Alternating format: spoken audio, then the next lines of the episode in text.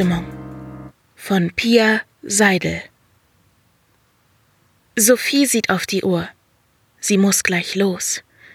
Die Kinder sind bereits unterwegs zur Schule, ihre Frau steht unter der Dusche. Sophie trinkt den letzten Schluck Kaffee, räumt die Tasse in die Spülmaschine und wirft einen letzten Blick auf die Nachrichten im Display über dem Küchentisch. Die Schlagzeilen machen sie noch etwas nervöser. New York Times. Endlich vereint. Wird es heute entschieden? Le Monde. Französischer Botschafter bei den Vereinten Nationen optimistisch. Auch Sophie ist optimistisch. Oder sagen wir vorsichtig optimistisch. Sie geht kurz ins Bad und gibt ihrer Frau einen nassen Abschiedskuss am Duschvorhang vorbei. Ciao, bis heute Abend. Viel Erfolg heute, sagt Carla. Jetzt liegt es nicht mehr an mir, aber danke. Dir auch einen schönen Tag, Süße. Sophie nimmt ihre dünne Jacke, ihre Tasche mit dem Tablet und verlässt die Wohnung. Sie geht zügig durch die ihr vertrauten Straßen zur Transitbahn. Sie mag New York im Frühjahr. Beim Betreten des Bahnsteigs muss Sophie grinsen. Sie musste gerade daran denken, wie sie während ihrer ersten Station im diplomatischen Dienst in Paris lebte.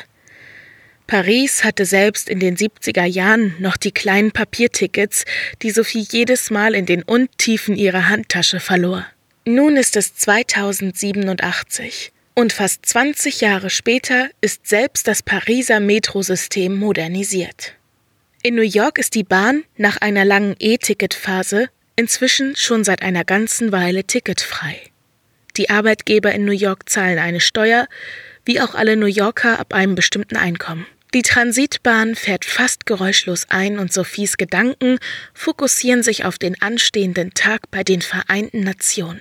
Sie ist sehr gespannt. Die 2050 überholte UN-Verfassung sieht für so wichtige Entscheidungen wie heute eine notwendige Mehrheit von 90 Prozent vor. Zum Glück braucht es keine Einstimmigkeit. Nach Information der deutschen Botschaft, in der Sophie seit inzwischen sechs Jahren arbeitet, liegen die Prognosen bei 85 bis 93 Prozent. Einige Mitgliedsstaaten und staatenlose Völker, die seit 2050 gleiches Stimmrecht haben, haben ihre Entscheidung noch nicht vorab öffentlich gemacht. Als sie sich dem Hauptquartier der Vereinten Nationen nähert, sieht sie einige Menschentrauben. Sie muss etwas schmunzeln, als sie die Schilder der unterschiedlichen Lager sieht. Stimmt nein, die Ungerechtigkeit dürft ihr nicht verstärken. Wer nicht Ja stimmt, verantwortet die wachsenden Ungerechtigkeiten. Sophie kann auch das Nein-Lager verstehen. Sie selbst hat den Prozess sehr lange kritisch gesehen. Doch der unermüdliche Einsatz in all den Verhandlungsrunden hatte dazu geführt, dass der aktuelle Vorschlag richtig ist und wichtig für eine wirklich gerechtere Zukunft. In der Menschenmenge vor dem Hauptquartier sieht Sophie ihre Kollegin Elodie aus Togo. Salü, Elodie, ruft sie zu ihr herüber. Ein guter Tag, um Geschichte zu schreiben, was? ruft Elodie zurück und lacht. Gemeinsam gehen sie ins Gebäude. Die langen Schlangen an der Security, die sie aus ihrer Anfangszeit im diplomatischen Dienst kennt, vermisst Sophie nicht. Hier hat sich wirklich viel getan, denkt sie, als sie nur kaum merklich langsamer über die Markierung am Boden geht, damit der Chip ausgelesen werden kann. Sehen wir uns später, Elodie? fragt Sophie am Ende der Lobby, wo sie in unterschiedliche Flure abbiegen müssen. Ich hoffe doch zum Feiern, antwortet Elodie und winkt ihr zu. Sophie geht zügig in den Besprechungsraum der Bundesrepublik Deutschland. Marlon, Rami und die Praktikantin Sarah sind schon da. Guten Morgen, sagt Sophie in die Runde. Die drei wirken aufgeregt wie sie. Morgen, Sophie. Today's the day, sagt Marlon. In zehn Minuten Briefing mit dem Botschafter. Ich hol uns Kaffee. Irgendwelche Sonderwünsche? Die drei schütteln den Kopf. Sophie legt ihre Jacke und Tasche auf ihrem Stammplatz im Besprechungsraum ab und nimmt die große Thermoskanne, die schon bereitsteht. Ein Stück den Flur hinunter steht die große Kaffeemaschine. Sophie hält ihr Handgelenk vor den markierten Bereich. Dank Chip erkennt die Kaffeemaschine die Vorlieben des deutschen Teams, was den Kaffee angeht, und erfasst Details zur Abrechnung. Es riecht gut. Sophie atmet tief durch, schließt die frisch gefüllte Thermoskanne und geht zurück in den Besprechungsraum. Rami und Sarah verteilen die Tassen. Inzwischen sind Botschafter Lin und die weiteren Mitglieder der deutschen Delegation eingetroffen. Alle nehmen Platz, die Thermoskanne wird herumgereicht. Die Stimmung ist gut. Aufgeregt. Guten Morgen zusammen, sagt der Botschafter. Es kann endlich losgehen. Nach meinen Informationen sollten wir versuchen, während der letzten Konsultationsrunden heute Morgen noch mit Russland, dem Vereinten Korea und Palästina zu sprechen. Bitte geht nochmal gezielt auf die Kolleginnen und Kollegen in euren Fachgruppen zu. Vielleicht benötigt die ein oder andere noch etwas letzte positive Bestärkung. Weitere Details zum Tagesablauf werden besprochen. Die Thermoskanne macht noch eine zweite Runde.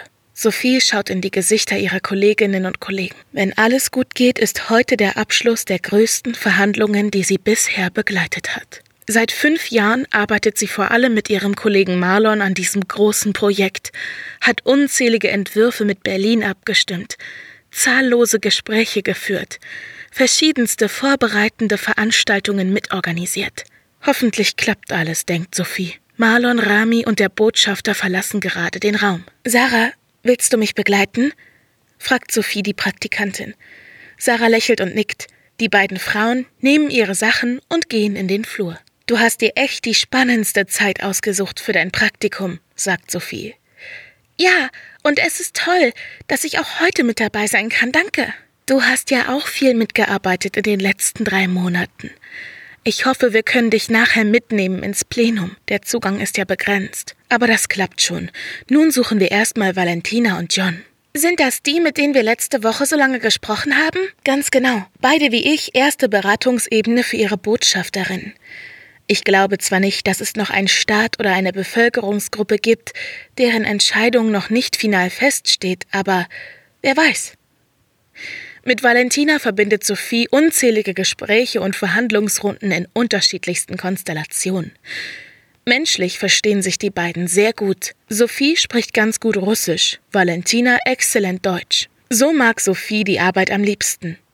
Wenn man sich fachlich auch mal richtig streiten kann, sich auf persönlicher Ebene aber gleichzeitig gut versteht und respektiert. Sophie erinnert sich an die ersten langen Gespräche mit der russischen Botschaft. Stundenlang wurde debattiert und gestritten, und abends gingen Sophie und Valentina meist mit ein paar weiteren Kollegen noch in eine Bar und tratschten über Mitarbeiter im Sekretariat der Vereinten Nationen oder die neuesten Nachrichten der Stars in New York. Ah, Sophia, schön dich zu sehen. Valentina kommt auf Sophie und Sarah zu. Valentina nickt Sarah freundlich zu und berührt Sophie leicht am Ärmel. Du weißt, wir haben unsere Position nicht vorab öffentlich gemacht, aber ich glaube, dir wird unsere Entscheidung gefallen, raunt Valentina Sophie ins Ohr. Super. Danke, Valentina. Sophie hatte fast damit gerechnet, war sich aber bis zuletzt nicht ganz sicher. Sophie blickt sich im Raum um. Hier und da finden noch ernste Gespräche statt. Die Kolleginnen aus Korea kann Sophie nicht finden, die aus Palästina auch nicht. Nun, jetzt lässt sich sowieso nichts mehr ausrichten, denkt Sophie und nutzt die Zeit stattdessen, Sarah bei ein paar netten Kolleginnen und Kollegen vorzustellen. Ein Gong ertönt. Zeit, sich ins Plenum zu begeben. Sophie schaut sich um. Es herrscht dichtes Gedränge. Die Menschen um sie herum sind aufgeregt. Sie geht mit Sarah wie selbstverständlich in den großen Saal. Der Einlass wird doch nicht so gründlich auf die engsten Botschaftsmitarbeiterinnen beschränkt, wie erwartet. Sophie freut sich, dass die junge Frau bei diesem so oder so historischen Moment dabei sein kann. Sophie setzt sich auf ihren Platz direkt hinter Botschafter Lin. Sie atmet tief durch. Jetzt geht es also los. Das große Finale. An einigen Tagen hätte Sophie am liebsten das Handtuch geschmissen. Sie ist überzeugte Multilateralistin. Aber im Laufe dieser zehn Verhandlungen hatte sie das System dennoch immer wieder verflucht. Immerhin. Absurditäten wie der Sicherheitsrat waren schon Jahrzehnte zuvor abgeschafft worden. Aber es war und blieb eben der Zusammenschluss sehr vieler sehr verschiedener Nationalstaaten mit ganz eigenen Interessen in diesem mal mehr, mal weniger vereinten Nation. Es brauchte viel Geduld, viel Verhandlungsgeschick, viel Durchhaltevermögen. Marlon drängelte sich an den umstehenden Menschen vorbei und setzte sich neben Sophie. So, sagte er und holt tief Luft. Die Stunde der Wahrheit. Marlon sieht oft so angespannt aus, wie Sophie sich fühlt. Sie knufft ihn freundschaftlich gegen den Oberarm. Es muss einfach klappen. Allein schon für uns zwei. Marlon lacht. Die beiden sind ein gutes Team. Sophie denkt an die vielen gemeinsamen Stunden im Büro, die Diskussionen, die Termine. Auf dem Podium laufen letzte Vorbereitungen. Ein Wasserglas wird bereitgestellt. Dann nimmt Generalsekretärin Mapwani ihren Platz ein. Meine sehr verehrten Damen und Herren, Exzellenzen, Kolleginnen und Kollegen. Sophie hört der Begrüßungsansprache der Generalsekretärin kaum zu. Mapwani holt weit aus, fängt natürlich mit der Gründung der Vereinten Nationen an. Aber das gehört an solch historischen Tagen eben dazu, denkt Sophie. Auswirkungen der Pandemie Anfang der 20er Jahre auf die internationale Gemeinschaft, schnappt Sophie auf, während sie darüber nachdenkt, wie die heutige Entscheidung die Welt beeinflussen wird. Was es bedeuten wird. Gesellschaftlich, wirtschaftlich, aber auch ganz praktisch. Wie anders ihre Kinder die Welt erleben werden, gerade auf Reisen. Mabwani spricht nun von der verheerenden Finanzkrise der 50er Jahre und dem finalen Aufrütteln und dem langen Prozess, der danach folgte. Erste Entwürfe gab es bereits während der Finanzkrise. Sie wurden nur belächelt, doch nach und nach wurde die Idee geschärft und verbreitet, weiter ausgearbeitet, bis Anfang der 70er Jahre endlich erste Entwürfe in der Generalversammlung diskutiert wurden. Genau hier, wie Mabwani gerade stolz verkündet. Sophie trinkt einen Schluck Wasser. Sonst fällt ihr das Zuhören doch nie so schwer. Außer bei der Rede der Standesbeamtin während ihrer Hochzeit. Da war sie zu aufgeregt. Sie denkt an Carla. Die Delegierten beginnen zu applaudieren. Die Rede scheint vorbei zu sein. Sophie applaudiert ebenfalls. Das war ja verhältnismäßig kurz für Mabuani, flüstert Marlon ihr ins Ohr und grinst. Sophie nickt. Sie hat kein Gefühl dafür, wie viel Zeit seit Beginn der Rede vergangen ist. Die letzte Generaldebatte beginnt. Sarah macht sich fleißig Notizen. Na, dann kann ich unsere Praktikantin ja nachher fragen, was wichtig war, denkt Sophie. Sie hat im diplomatischen Dienst schon viel erlebt viele anstrengende und langwierige Verhandlungen geführt. Doch dies übersteigt jede andere Größenordnung. Sophie stellt sich vor, dass der Beschluss abgelehnt wird, versucht, ihre eigenen Erwartungen ein wenig zu dämpfen. Ihr wird schlecht. Botschafter Lin erhält das Wort und hält eine knappe und optimistische Ansprache. Irgendwann ist die Debatte geschafft. Das Warten hat bald ein Ende, denkt Sophie, und Generalsekretärin Mabuani ergreift erneut das Wort. Ich darf Sie nun bitten, abzustimmen. Es bleibt ruhig im riesigen Saal. Hier und da ein wenig Geraschel. Sophie schaut sich um. Alle wirken angespannt. Die nächste Minute scheint eine Stunde zu dauern. Nach einem Blick auf ihr Display sagt die Generalsekretärin Alle Stimmen sind nun abgegeben. Ich danke allen Botschafterinnen und Botschaftern. Sophie fühlt sich wie damals, als sie auf die Ergebnisse ihrer mündlichen Aufnahmeprüfung an der Universität wartete.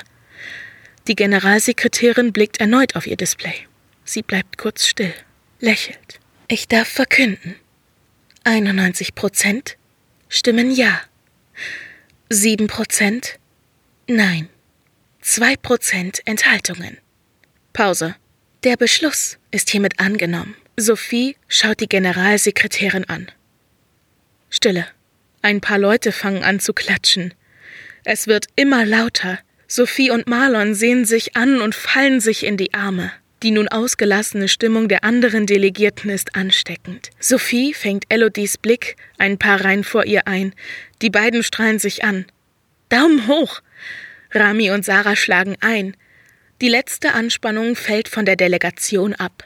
Jahrelang daran gearbeitet, so viele Nächte in den letzten Wochen in ihren Büros in der Botschaft durchgearbeitet. Und nun ist eine der größten Entscheidungen in der Geschichte der Vereinten Nationen gefallen. Die Einführung der ersten weltweiten Währung, der United Currency UC, ist beschlossen. Das war die Abstimmung von Pia Seidel. Gelesen von Laura Hensel, aka Bumble Bea, eine Produktion für podyssey.de.